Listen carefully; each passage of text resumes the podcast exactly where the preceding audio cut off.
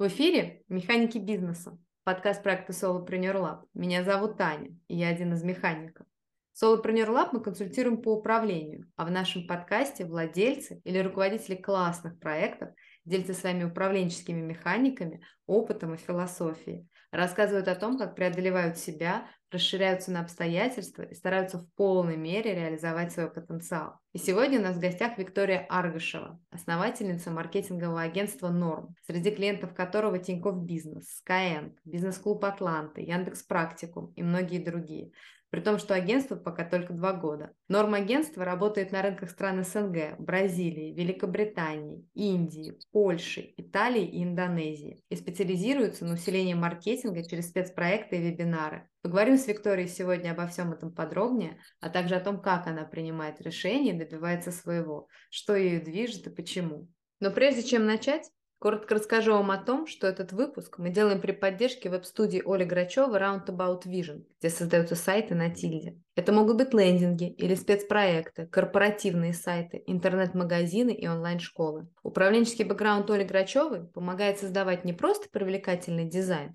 но работать со смыслами и тем самым проектировать вызывающие доверие сайты. Переходите по ссылке в описании и оставляйте свою заявку в Roundabout Vision, а мы возвращаемся к нашей гости. Виктория, привет. Спасибо огромное, привет. что пришла к нам. Спасибо, что пригласили. Мне безумно приятно сегодня здесь находиться. Спасибо. Расскажи, пожалуйста, сама немного про норм. Чем сейчас живете? Что классно у вас происходит? Мы, да, спасибо за вопрос. Мы называемся Норм агентство, то есть мы такое нормальное агентство. Мы поняли, что нам нужно такое название, когда мы начали приходить к клиентам, и они, знаешь, так стеснительно очень начали говорить, а у нас вот тут, ну вот гипотезы есть, но мы их как-то в бэклоге держим. А вот это мы вот знаем, мы сами про это все знаем, но еще не попробовали. И мы начали говорить, что это все с вами нормально, вы норм, мы норм, давайте расслабимся и просто успокоимся. И один из клиентов нам написал, спасибо за ваш офер, агентство действительно норм, давайте работать. Вот, mm-hmm. и мы уже поняли, что совсем это наше клеймо. И мне действительно хочется, чтобы мы все на таком драйве, на интересе, на каких-то, знаешь, э, позитивных э, не хочется говорить о энергиях, но на, на позитивной мотивации делали проекты, и поэтому мы норм, и кажется, что так и получается и как-то командой взаимодействовать, и проекты делать. Мне кажется, что мы норм. Да, мы действительно делаем образовательные спецпроекты, и через обучение влюбляем компании в, и влюбляем клиентов в компании, и помогаем им продавать или делать э, большие брендовые охваты. Слушай, круто. А расскажи, пожалуйста, как вы так умудрились за первые два года уже получить к себе таких знаковых хороших клиентов? Нам нет еще двух лет на самом деле. Вообще? Нам будет в, ма- в мае, в конце мая Uh, нам будет ровно два года. Uh, сейчас я в соло-предпринимательстве нахожусь. Мы с бизнес-партнером разделились. Норм-агентством управляю я. Теперь это вот мой личный такой вызов. Как мы за два года умудрились? Мне кажется, что из-за того, что я и бизнес-партнер были из большого такого бизнеса, при этом со стартаповским мышлением у меня там два с половиной года в Skillbox я проработала, была 70 человеком в компании, сейчас там уже больше тысячи людей, может быть, даже сильно больше тысячи. И мы просто изначально ставили себе такую планку, и мы даже не думали, ну, как бы работать с компаниями меньше, в том плане, что мы просто знали людей на рынке, как-то с ними дружили, общались, э, сходили с кем-то кофе пить. У нас было достаточно экспертизы, и мы ее набирали, набирали, поэтому оно как-то само пришло. Мы не то, чтобы мы такие, так, вот мы там, я знаю, что в некоторых агентствах, а, если оборот меньше какой-то суммы, если еще какие-то, то мы этих клиентов не берем. У нас нет такого, мы работаем с самыми разными клиентами, Просто на наши проекты, правда, нужна такая большая команда, что иногда не получается просто финансово нас потянуть э, с точки зрения продакшн, но в рамках консультаций мы очень много консультируем, и это совсем недорого стоит, поэтому мы работаем с самыми разными компаниями, но, конечно, для уважения и репутации приходится заниматься неймдропингом, но всех клиентов любим, а, вне зависимости от их размеров, от их проектов, со всеми очень хорошие отношения, вот поэтому тут большие компании — это не наш must-have, но так получается, да, что мы работаем с ними. Классно, классно, здорово. Слушай, расскажи, пожалуйста, про свою команду. Сколько у вас человек и какова ее структура? На самом деле, я об этом не задумывалась до того момента, как мы не начали подготовку к этому подкасту. Я открыла ваши вопросы и поняла, что мне надо нарисовать структуру. У нас такой стихийный, знаешь, подход не по книжке получается, а просто вот нам надо, мы понимаем и как-то быстро очень нанимаем людей, к нам тянутся, и люди очень часто отправляют нам резюме со словами «почитал про вашу вакансию, это стопроцентный матч, давайте пообщаемся». И так, например, креативный директор у нас появилась, потому что а, мы искали продюсеров креативных, и я сижу на собеседовании и понимаю, что Василиса прям overqualified. Я говорю, а ты не продюсер, пойдем, ты будешь креативным директором, так уже тебе продюсирование, мне кажется, маловато. И она такая, я тоже хотела, я тоже думала об этом, давай попробуем. Вот, и классно. И у нас вот так вот всегда получается, как-то более стихийно, из-за того, что мы не очень большие, Получается, но я нарисовала структуру, оказалось, что это уже большая команда. Она состоит из команды продакшн. Я, можно, под, подгляну? Давай, давай, конечно. как настоящий конечно. Э, пенсионер нарисовала все в блокноте. В общем, да, наша структура состоит из команды продакшена.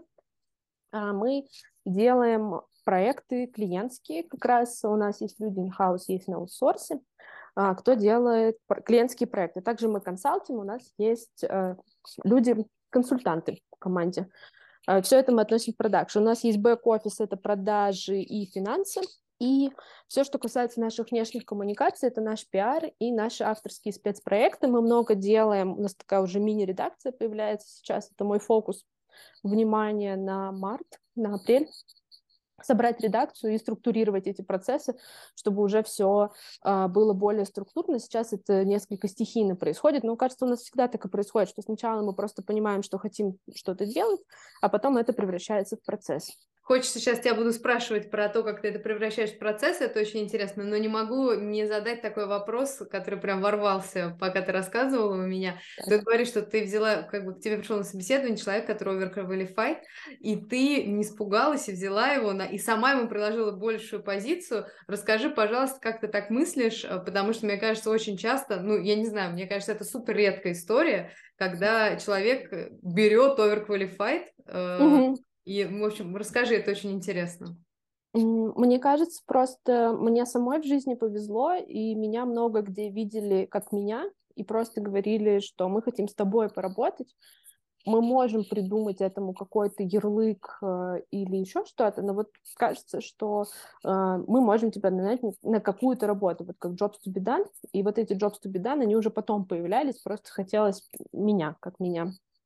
И мне кажется, что я тоже по этому методу стараюсь действовать и иду от человека, и мы очень много стараемся понять. Я говорю, вот мне кажется, что я тебя вижу там больше креатором, чем продюсером, что ты думаешь, и мы как-то это все взаимно обсуждаем, и да, просто идем от человека. Понятно, что есть какие-то функции, которые нужно закрывать, да, там есть задача написать текст, но если это хороший дизайнер, то я постараюсь все-таки эти навыки применить в дизайне, а не в копирайтинге. Даже если у меня есть функция закры... ну, закрыть текст, я буду искать другого человека на это. Просто мне кажется, что если там нет ну, такой, знаешь, любви своего рода между человеком и задачей, которую он закрывает, то это все очень короткая история, не очень получится. Поэтому у нас люди работают ну, с момента основания у нас очень... Э, у нас большая текучка, когда наши клиенты хантят наших продюсеров или кого-то из наших спецов, вот там у нас текучка.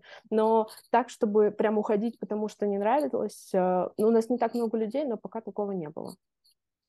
Слушай, а такой, конечно, вопрос, ну, я не знаю, если ты не хочешь, можем его не обсуждать, но мне очень хочется спросить, как вот с этим справляешься, что клиенты хантят сотрудников? Это, с одной стороны, комплимент очень большой, а с другой стороны, блин, ну, сотрудники-то твои, тебе они нужны.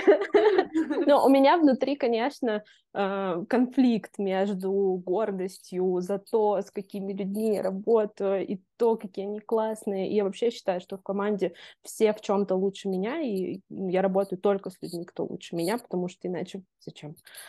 С одной стороны, да, я, я очень горжусь, правда, я об этом много говорю, что хантят, да, видят, да, там даже Ири, это наш финансовый директор, тоже писали, Ирина, ну, то есть вот она так талантливо договор согласовывает, что все равно кто-то да, напишет, предложит работу.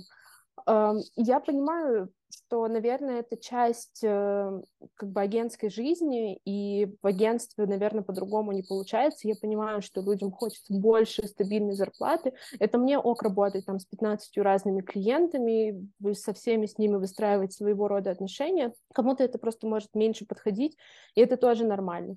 Но как э, предприниматель, как руководитель, я, конечно, грущу, но мы стараемся сделать такой взаимный обмен, если можно сказать, э, там люди пишут регламенты, мы как-то взаимодействуем, составляем артефакты, на которые потом можно опереться, и пустым никто не уходит из э, этих взаимоотношений рабочих. Мне кажется, что тут все взаимовыгодно. Но как человек я, конечно, очень грущу, и первое время я была в шоке. Я была первый раз, когда это случилось. Как это?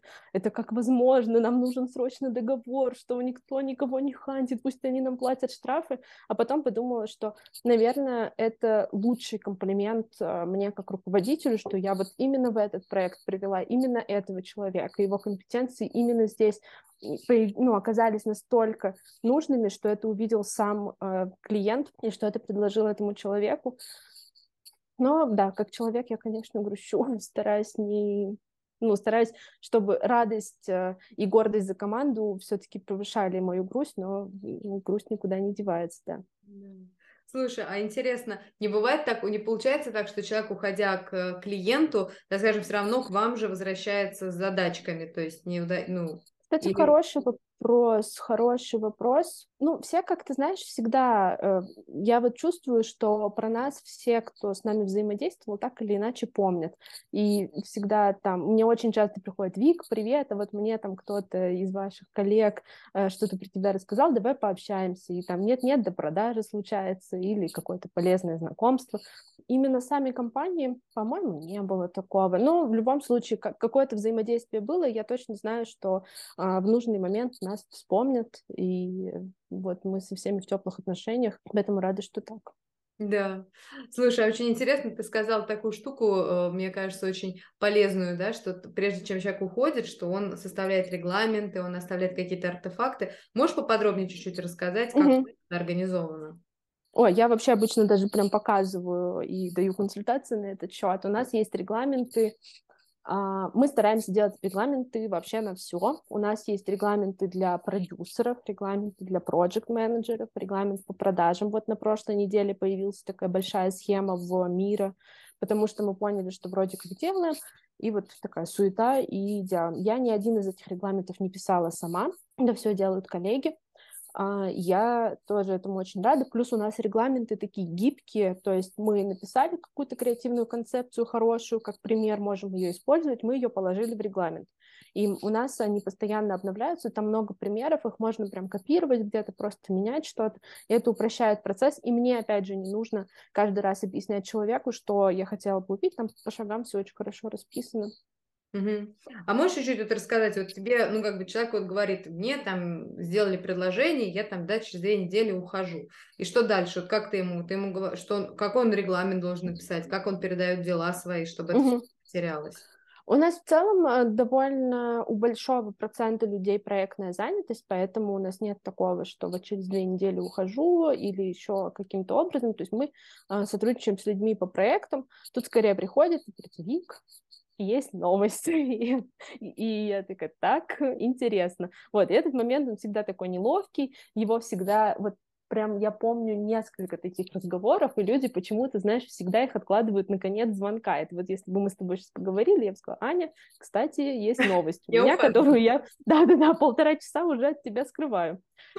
Но, наверное, надо как-то набраться смелости, это и так или иначе. Это очень разные расставания были. Эм, ну, я просто прошу, там, пожалуйста, составь документ передачи дел, со всеми ссылками, с контактами, где у тебя что висит, потому что это еще и какая-то репутация, потому что если мы кому-то из партнеров или договорились с кем-то на подкаст, и потом раз и пропали, потому что никто в команде не знал о том, что это надо подхватить, вот это очень плохая история, я это очень не люблю, потому что ну, на нас это влияет, и там мне не нравится, когда так. И просто прошу, да, сделать документ с передачей дел, там в абсолютно неформальном каком-то формате, а, люди пишут там, нужно допинать. Вот, вот с этими вот общались, вот контакты, не, ну, не отвечают э, или еще что-то, или обещали ответить, не ответили. И мы со всеми на связи, никто не пропадает в какую-то бездну темную, а, мы просто, да, там, если какой-то запрос приходит, его переадресуют и, или как-то пишут, и мы, в общем, взаимодействуем, поэтому, мне кажется,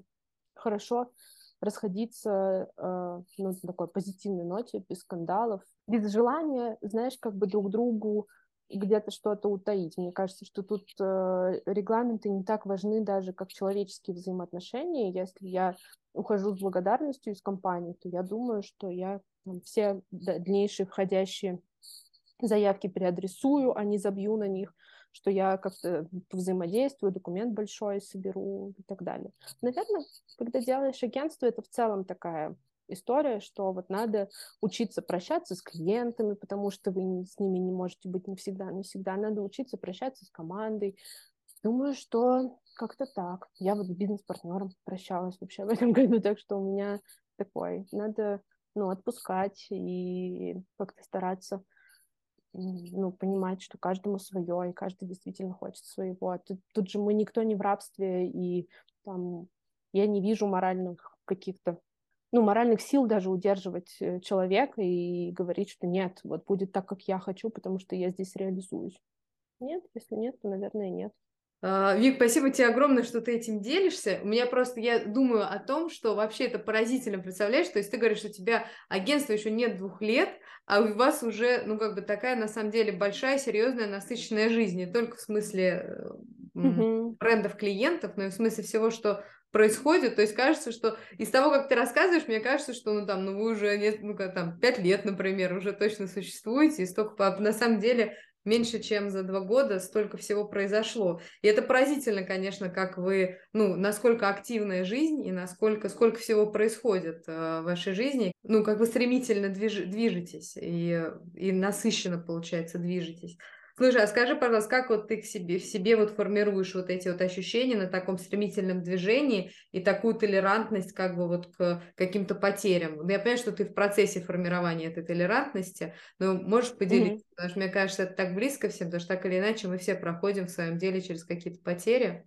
Ну, я работаю с психологом и много, и, конечно, прихожу к ней в разных состояниях иногда и это действительно тот инструмент, который мне очень помогает, и я пробовала и коучей, и тарологов, и всех-всех-всех, но вот как раз именно психотерапия а, мне, ну, это мой такой рабочий инструмент. Я думаю, что у меня просто э, личностно очень высокая толерантность э, к неизвестному, и я просто изначально может быть, иду в это и понимаю, что э, там моя личная точка роста, и вот если я не попробую, то я не узнаю. И на самом деле я много об этом думаю, знаешь, в каком контексте. Мы делаем очень много авторских проектов, и мне часто об этом говорят, и я это очень ценю, что вот мы за вами, как за брендом, очень наблюдаем, что норм агентства, у вас такой классный тон of voice, и вы классные проекты делаете. Мы сейчас запустили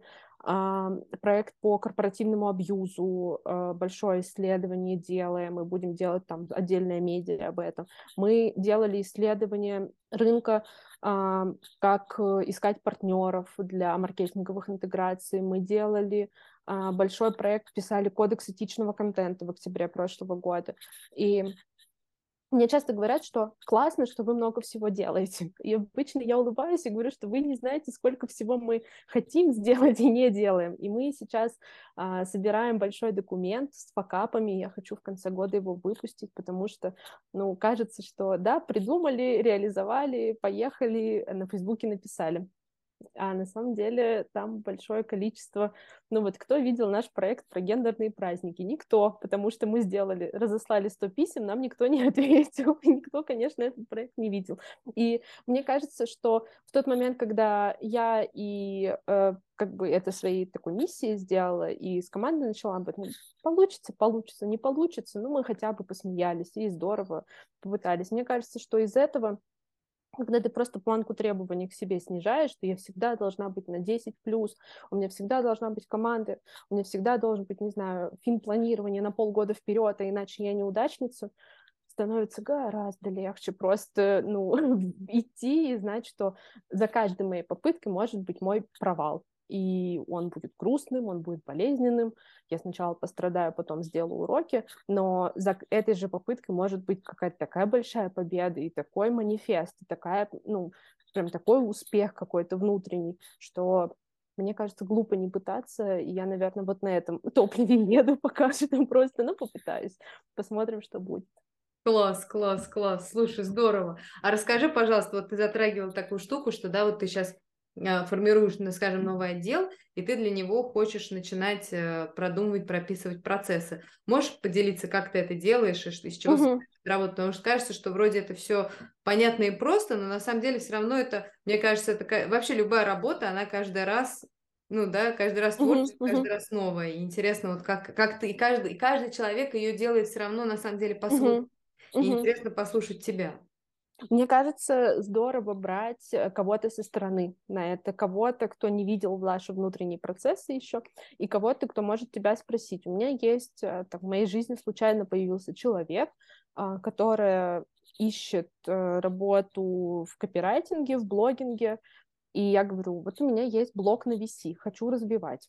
И новый человек всегда тебе задаст вопрос, а что у вас уже есть, что вы делаете, что вы хотите, что вы думаете. То есть вот этот брифинг происходит кем-то со стороны. В целом мы, когда консультируем, делаем ровно то же самое, потому что мы видим, что люди внутри компании, не варятся, варятся, варятся, и уже взгляд несколько зашорен становится, потому что им-то кажется это очевидно, а вот когда кто-то со стороны приходит, тебя брифует, это очень полезно. И вот я всегда стараюсь, чтобы кто-то со стороны пришел, меня спросил, и мы уже это все обваливаем в мир, и пишем просто то, что есть, стикерами, что у нас есть, потом пытаемся найти какие-то взаимосвязи. Но мне кажется довольно провальной попыткой пытаться делать это полностью самостоятельно, и что всегда нужен кто-то, кто просто поспрашивать хотя бы. А как ты, вот, ну, хорошо, ты привела пример с копирайтом, у тебя, так скажем, ну, из того, как ты сказала, мне так показалось, получилось достаточно спон- случайно, да, что вот пришел mm-hmm. человек. А сейчас как бы с новым отделом тоже, то, что ты взяла новых людей, они тебя сейчас расспрашивают, и ты таким образом получаешь этот брифинг? Ну, как... Да, я думаю, что брифинг проходит всегда через новых людей, и просто, да, даже просто из своей головы в мира вывалить э, то, что есть, это тоже очень полезно, потому что мы, когда в голове, знаешь, обдумываем все это, это совсем другая картинка, чем когда мы тот же мир или даже в блокнот просто выписываем все, что есть. Mm-hmm. Поэтому, да, всегда через артефакты, всегда через схемы, никогда не собственными мыслями или, знаешь, там я гуляю по парку, вот я сейчас придумаю, как нам все построить. Это точно забудется, надо записать, сто процентов, как-то нарисовать, записать и желательно кому-то презентовать, чтобы тебя поспрашивали, что ты вообще имеешь в виду. Да, Интересно. Слушай, а можешь рассказать немного, как вообще организована работа в нормагентстве? А в норм-агентстве работа организована с помощью нескольких сервисов.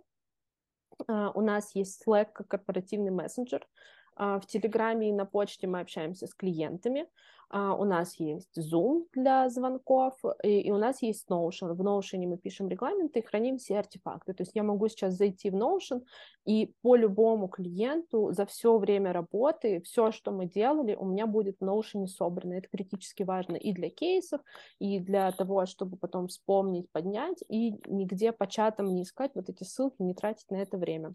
Когда мы берем новый клиентский проект, мы назначаем синки каждую неделю с командой этого проекта. Плюс у меня есть отдельные синки со внутренней командой, с отделом продаж, э, с бизнес-отделом, а, с, с креативным директором и с руководителем а, проектов. Эти синки просто стоят в календаре, у меня каждую неделю в одно и то же время, и люди просто знают, что это их время, если у них копятся вопросы, а, то это как раз то самое время, чтобы их обсудить. Если нам нужны новые спонтанные э, какие-то звонки, мы их тоже ставим.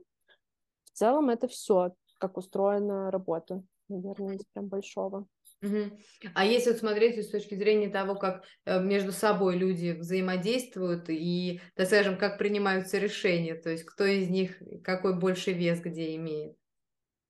А, наверное, да, от экспертизы, то есть у нас есть продюсер, продюсер отвечает за концепцию. Все вопросы по концепции к продюсеру, а, он решает эти вопросы, если не может решить, то зовет креативного директора и меня, то есть в зависимости от того, Почему этот вопрос не может быть решен? Потому что, например, бывает, что клиент хочет э, больше, чем есть в смете, и тогда, конечно, включается мой режим коллектора, что коллеги — это доп-кост, или коллеги — это не обсуждалось, пожалуйста, не надо с нас это спрашивать. Ну, как бы э, тут я такой защитник Цербер команды выступаю, тут моя задача. У каждого есть своя зона ответственности. Например, проект знает, что отвечает за дедлайны и она рисует ганты, следит за тем, чтобы каждый дедлайн был учтен, чтобы каждый исполнитель знал каждый дедлайн, и материалы вовремя между исполнителями передавались. То есть проект никак не влияет на концепцию, не задает по ней вопросы. А, она может, если она захочет, сказать, а давай мы возьмем вот этого, может быть, спикера, но итоговое решение и итоговый спрос всегда с продюсера за,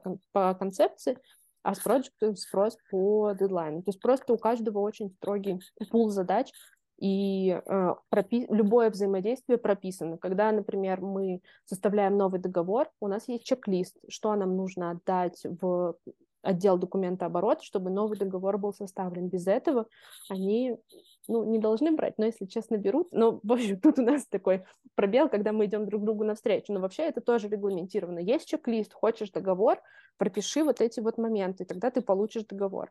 И все. И когда вы каждый раз не изобретаете систему с нуля, а просто есть договоренность, вот хочешь со мной взаимодействовать, вот такие правила этого взаимодействия, пожалуйста, учитывай их. Ну, там даже со мной условно хочешь э, там получить ответ, тегни меня в Slack. Это, это важно, потому что я не могу прочитывать все сообщения. Просто команда знает, что надо тегнуть. Не ответила, это не потому, что я там бу-бу-бу, и мне вот не хочется отвечать. Это значит, что я пропустила, и значит, надо еще раз меня тегнуть. И это уже ответственность человека, получить от меня ответ, например. Просто все эти взаимодействия, они как-то либо сразу появлялись на уровне какой-то общей адекватности, либо как-то формировались в процессе и фиксировались письменно. То есть устно мы стараемся не фиксировать. Если не записано, значит не было. Угу. Слушай, а скажи такой немного, может быть, каверзный вопрос, если не хочешь, не отвечай на него, но мне интересно, а ты вот если тегаешь кого-то из коллег, они не отвечают, это твоя ответственность добиться от них ответа? Конечно, конечно, нет, конечно, это моя ответственность добиться от них ответа, если мне нужен ответ, ну, тут есть момент человечности, есть момент техники, сообщение прочиталось, забылось или еще что-то. Нет, это моя ответственность, если мне что-то нужно, сто процентов тут Класс. нет такого, что бегайте все вокруг меня, я сказала, нет, точно нет. Слушай, а еще тоже очень интересно, а чем у тебя, получается, отличается продюсер от проекта? И правильно я понимаю, что проект у тебя человек, который, ну, как бы пихает других сотрудников, чтобы они не забыли дедлайны? В целом, да, да, потому что я вижу, что продюсер, я и сама много работала продюсером, у продюсера, ну, как и у всех нас, очень ограничен фокус внимания, и если продюсер начинает заниматься тем, что пинговать клиента, там, коллеги, пожалуйста, пришлите нам фотографию вот этого вот спикера, то фокус внимания с более сложных вещей, какая тема, и насколько эта тема актуальна, где поискать референсы, он просто уходит туда, это как в операционку какую-то превращается, и поэтому у нас, да, есть проект, который отвечает за дедлайны, который а, вот этот вот свободный поток продюсера как раз э, как-то держит в Э, в общем ганте, чтобы все было общее.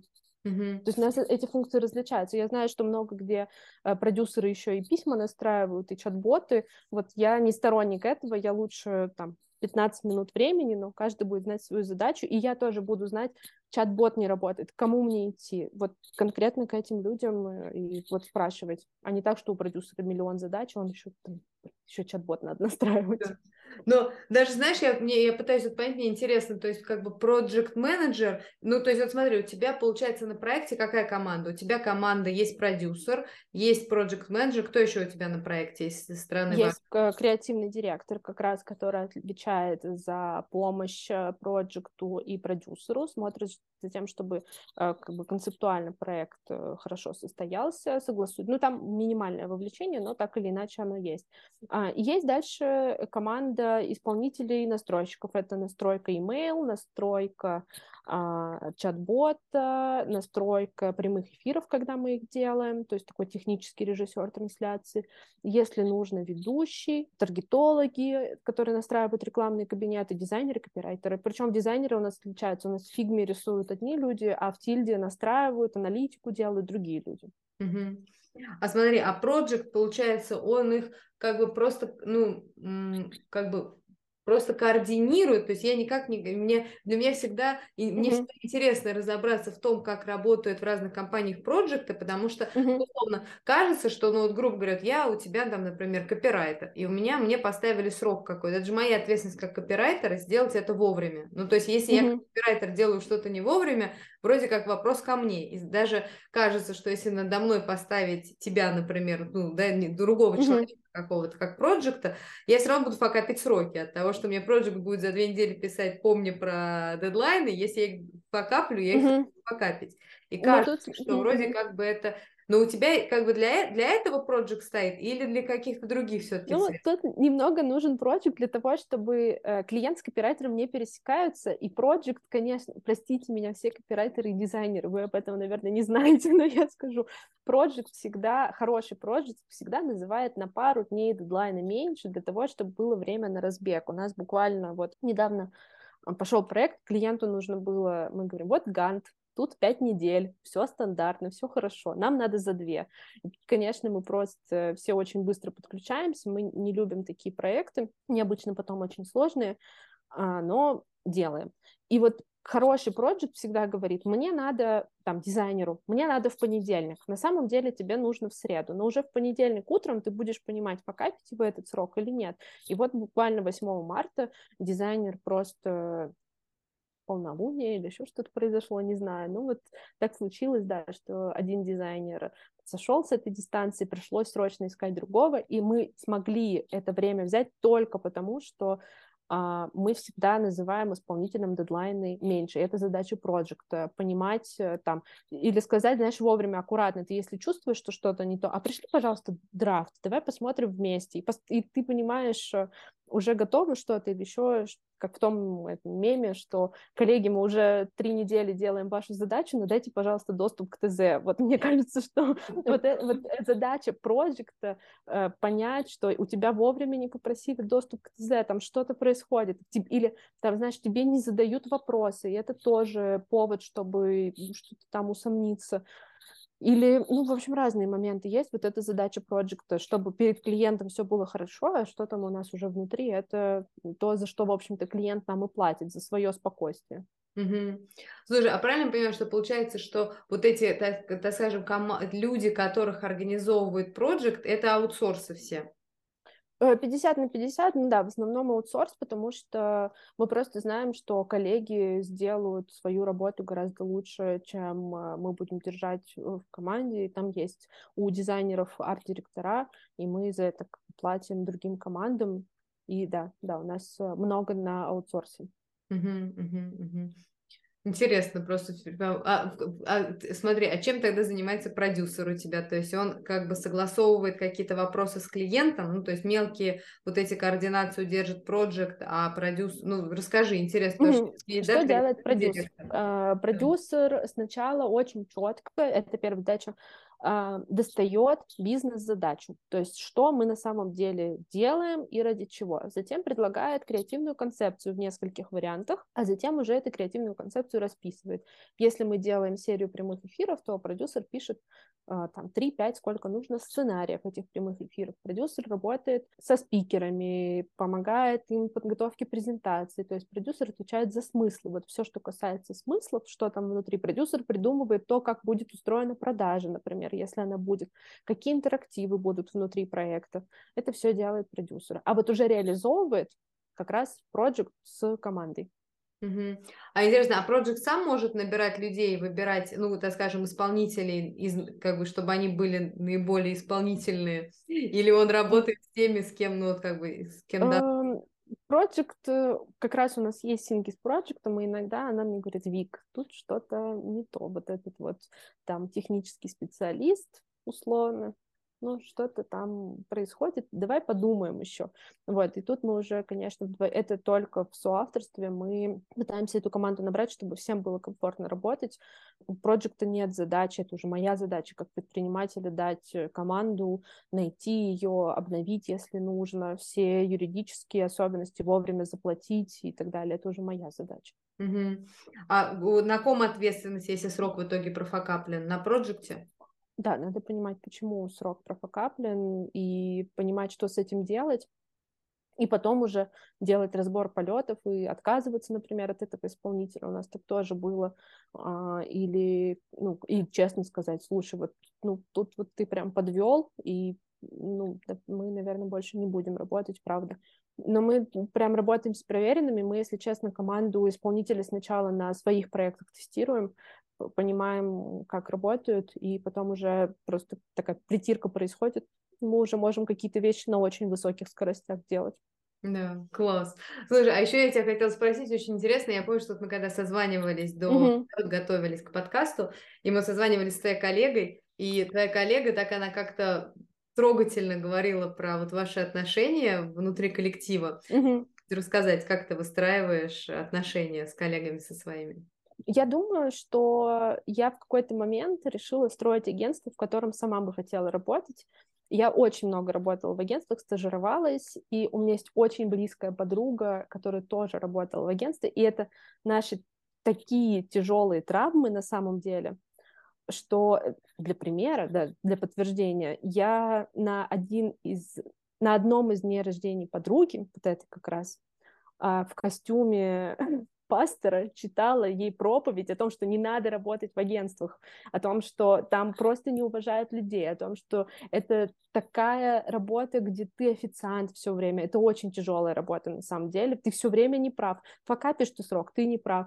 Не факапишь ты срок, ты молодец, конечно, но теперь мы профакапим срок с оплатой. И ты все время... Ну, это очень тяжелая работа. Правда, и это трудно делать агентство.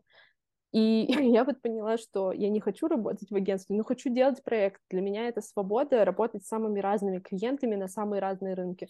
Ну, буду делать агентство тогда уж раз не получается. Буду делать его по-своему, буду делать его вот так, как умею. И да, думаю, что у нас довольно трогательные отношения, мы довольно много всего знаем друг про друга, ну, в рамках рабочего. Ну, ну, как бы ты же видишь, когда человек, ну, вот прям был вовлечен, а здесь раз и проседает. И мне кажется, что это адекватно спросить, у тебя все хорошо, и потом там что-то оказывается, и оказывается, что там человек, не знаю, переехал в другую страну, жуткая акклиматизация, лежит с температурой 39, но мне кажется, надо быть бесчеловечным просто существом, чтобы говорить, нет, ты должна работать, ты просто обязана. Ты говоришь, хорошо, где подхватить? Просто, ну, давай пожалуйста, сделай так, чтобы оно не провалилось, и все. Там, найди кого-то, кто сделает, вот тебе люди, кто сделает. Ну, в общем, пожалуйста, не делай сама, но передай просто голосовыми, как угодно еще.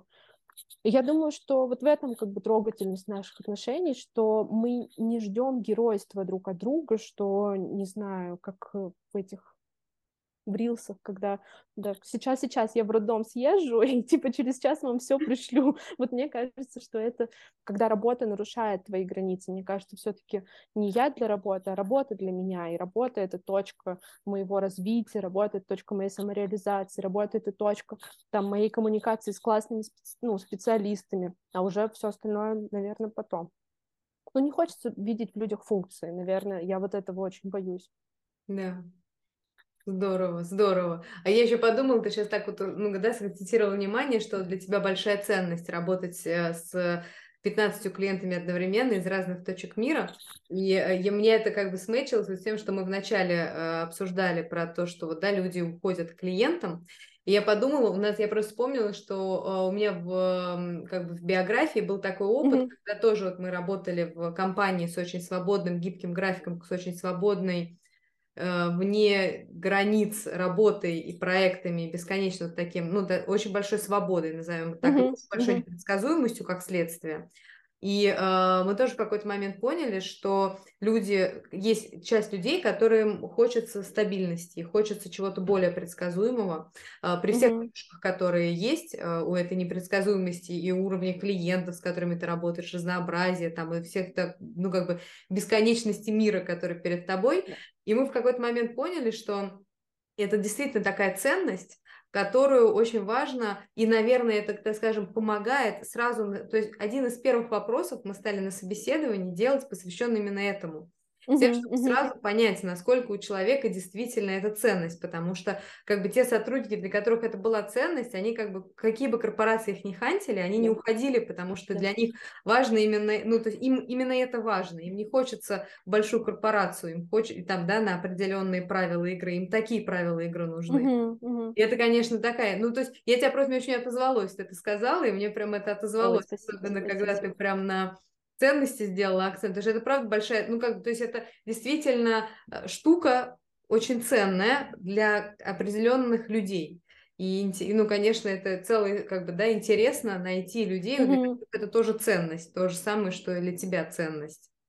Мне кажется, да, абсолютно. И вот ты еще сказала, э, и мне подумалось, что я как-то очень легко отношусь к тому, что эта ценность меняется. У нас у всех э, появляются какие-то внешние обстоятельства, что-то происходит, и нам нужны, ну, не знаю, стабильные деньги или э, что-то еще, или стабильный проект, или мы хотим там хобби развивать. Ну, просто эта ценность, она меняется, и мне кажется, это ок, что в какой-то период жизни, вот на каком-то отрезке вам по пути, и действительно вот хочется свободы или еще что-то, а, ну, и вот такого драйва из такого стартаповского режима, а где-то хочется корпорации, уже хочется, не знаю, с близким человеком на выходных посидеть, посмотреть сериал, а не обсуждать работу, и это тоже нормально, что ценности меняются, и из-за этого тоже люди уходят. Меня даже спросили, а чего ты ну, не продала, там, не отдала агентство, не закрылась. И я поняла, что я еще не наигралась, что вот еще mm-hmm. на этом периоде, ну, еще на этом отрезке жизни я еще очень хочу делать то, что я делаю, поэтому я не готова это никому не отдавать, не продавать, не, не как бы делиться долей. Вот мне хочется прям абсолютную свободу почувствовать. Класс, класс. Слушай, а откуда вообще возник вопрос у человека про то, что почему, почему, ну то есть почему надо продавать? Ну, у меня ушел бизнес-партнер, и понятно, что там разные пути продолжения есть, потому что мы же вместе начинали, и, конечно, а, нас уже как единое целое воспринимали. Но сейчас, спустя несколько месяцев, мне кажется, что все по пообсуждали и забыли, и это все прошло меньшей, эм, э, знаешь, как бы волной, чем мне казалось. Вот, мне казалось, что будет очень тяжело. Тяжело, но не очень. Поэтому вот мне казалось, что все будут просто тыкать меня пальцем, и всем, все будут это обсуждать. Люди обсуждают свою жизнь гораздо активнее, чем чужую, поэтому кажется, сейчас мне кажется, что всем все равно, я могу делать то, что я делаю, так как я делаю, и, и все. И, и в этом тоже своего рода для меня это нынешнее счастье все же. Для меня сейчас это очень важно. Класс. Слушай, а расскажи тогда, к чему ты идешь с нормагентством? К чему я иду с нормагентством? Это хороший вопрос. Я, если честно, не знаю и много думаю об этом, конечно же, мне предстоит еще, я думаю, что, надеюсь, что через полгода я отвечу на этот вопрос по-другому. К чему я иду? Наверное, знаешь, в благотворительности довольно легко. Вот я, когда работаю с благотворительными проектами, я понимаю, я иду к тому, чтобы эта сфера перестала быть нужной рано или поздно. То есть ты в благотворительности всегда работаешь, чтобы перестать работать, чтобы вот все насилие в семьях закончилось, чтобы как все собаки вернулись домой. В общем, чтобы этого уже не было потребности в твоей благотворительной организации, в твоих благотворительных проектах. Э, к чему я иду? Мне хочется продолжать делать классные большие проекты э, с большими брендами, хочется делать авторские проекты. Чему я иду? К максимальной реализации людей вокруг меня, наверное, чтобы все были реализованы в таком каком-то абсолютном мире, что все реализованы, все занимаются любимым делом, это любимое дело их кормит, и они чувствуют э, спокойствие за свое какое-то будущее и могут делать просто то, что им нравится наверное, вот к этому я иду как предприниматель. А какой твой базовый принцип в работе и в жизни? Это очень хороший вопрос. Какой мой базовый принцип? Мне хочется думать, что люди меняются, но ты не можешь заставить их измениться. И даже если на какое-то время тебе показалось, что кто-то с тобой согласен или что кто-то вдруг изменил свою точку зрения, то, скорее всего, это не так, и это всегда от человека. Поэтому, наверное, надо уметь заканчивать, расставаться, прощаться, э, как-то отпускать. Вот, наверное, это тот урок начала года, который я сейчас жду. Надеюсь, что, опять же, через полгода он поменяется, и базовый принцип тоже поменяется. Не знаю, не знаю, что свобода — это ценность, что счастье в людях, мы не рабы, не надо геройствовать, не надо давить друг на друга, не надо манипулировать, это все равно ни к чему не приведет в долгосрочной перспективе. Не знаю, добро, наверное, вот мое базовое такое это добро. Я стараюсь ему следовать. И тебе им как бы добро хочется, потому что я все, я все думаю, что это интересно, что у тебя такая вот насыщенная, как бы, да, вот такой насыщенная, активная, успешная, классная деятельность, и явно, ну, в ней очень много тебя. И чего, как бы, чего именно из тебя вот самого больш... самое большое количество получается вот это вот как добро, можно так сказать? Ну, хотелось бы, конечно, чтобы это было так. Мне хотелось бы быть таким человеком, да. Да, наверное, добра, свободы. Вот, ну, свобода это неожиданно оказалось такой большой моей ценностью просто. Даже не деньги, свободы. Кто бы мог подумать, что мне это так важно. Я, конечно, очень благодарна, что я сейчас это понимаю, и что могу этой там карту, эту карту тоже могу разыгрывать сейчас, что свобода и отказываться от каких-то проектов благодаря этому, что это моя не свобода. Я, вот здесь я себя не уважаю, значит, я туда не пойду. Класс, класс. У нас, кстати, знаешь, был один гость, который очень круто говорил, вот тоже вот в тему э, отказа от проектов, что это вообще очень большая на самом деле возможность э, быть крутым профессионалом и развиваться, и своим коллегам давать возможность развиваться и быть крутым профессионалом. Потому что когда ты берешь проекты, в которые ты не веришь или которые заведомо провальные, mm-hmm. ты себе делаешь э, негативный трек, ты себе даешь негативный опыт, и своим коллегам даешь негативный опыт, и как бы и получается, что ты, грубо говоря, в конце года ты питаешься в основном негативным опытом вместо того, чтобы uh-huh, uh-huh. позитивным. И мне кажется, это тоже плюс-минус, да, наверное, то же самое имеешь. Конечно, да мне кажется, просто очень важно понимать, что ресурсы ограничены, и есть такая концепция эффективного альтруизма. Я сейчас ее так немного изучаю. Это про то, что у тебя не может быть всех денег мира, у тебя вот на благотворительность ты можешь потратить какие-то деньги, и это критически важно выбирать то, какое именно благо ты делаешь, потому что разница там может быть в тысячи раз, э, и ты можешь спасти тысячи жизней вместо одной, или повысить качество тысячи жизней. И просто, мне кажется, когда ты понимаешь, что ты не супергерой, и у тебя не 28 э, часов в сутках, а как у всех 24, и тебе в них еще обязательно нужно упаковать сон, еду, прогулки, спорт, э, разговоры с мамой по телефону, еще что-то, ну, ты просто понимаешь, что я эти там, свои 8 рабочих часов не могу растрачивать куда угодно, иначе ну, они закончатся, и все, и я их растрачу. Мне никто дополнительные часы не выдает. Вот мне кажется, что это об этом, что вот 8 часов куда? Либо в проекты, которые верю, которые хочу, которыми горю, которые меня зажигают, либо туда, где да, там могут быть даже деньги, даже очень большие деньги, но не знаю, ну и как бы зачем. Да. А расскажи, в чем сила норм агентства? В чем сила норм агентства? Да в честности, в правде. У тебя, в отличие от другого интервью, можно отвечать, что сила в правде. Мне кажется, сила в том, чтобы быть собой, я, если честно, вот буквально на прошлой неделе поняла, что я отвратительный аккаунт, когда клиент начал мной манипулировать и говорить, Виктория, вы вот обещали вот это. И я говорю, вот смотрите, четыре сообщения, где я говорю ровно противоположное, вот, вот, вот и вот. И я написала, пожалуйста, не обманывайте меня. Вот, и это было настолько прям мое, ну, вы же прям обманываете, знаешь, такое прям детское, прям вот от всего-всего сердца было. И клиент попросил, она написала, э, выбирать вординг, ну, то есть фильтровать базар. Мне так, так интересно. Ладно, хорошо, под, подумаем.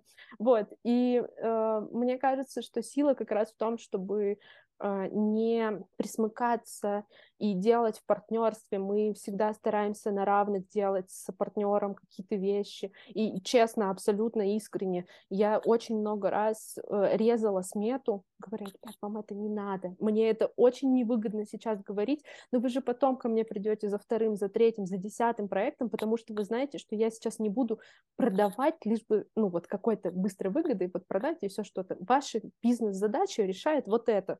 И вот этой суммы достаточно. Не надо придумывать или еще что-то. Ну, в общем, не надо тратить слишком много денег на это. Вот, давайте протестируем. А потом придете за большим проектом, уже масштабируем вместе.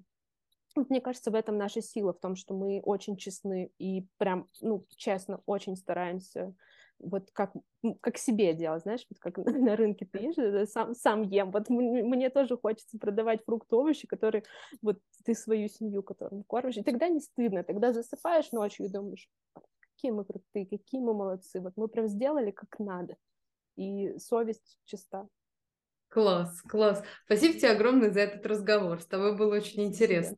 Спасибо за твои вопросы, спасибо, что пригласили. Было безумно Ух, волнительно. Такой очень откровенный разговор получился. Спасибо. Спасибо тебе большое за него. Спасибо. А слушателям и зрителям нашего подкаста спасибо за то, что вы были с нами. Делитесь своими впечатлениями в комментариях. Нам все интересно и важно. И если вам нравится наш подкаст, подписывайтесь на наш канал, оставляйте отзывы на той площадке, где вы его слушаете, и ставьте отметки и лайки. Ну а если вы руководитель и чувствуете, что вам нужна поддержка в систематизации работы, процессов, коммуникации или принятия решений, пишите на e-mail, который есть в конце описания этого выпуска. Мы всегда рядом с вами, чтобы помочь вам.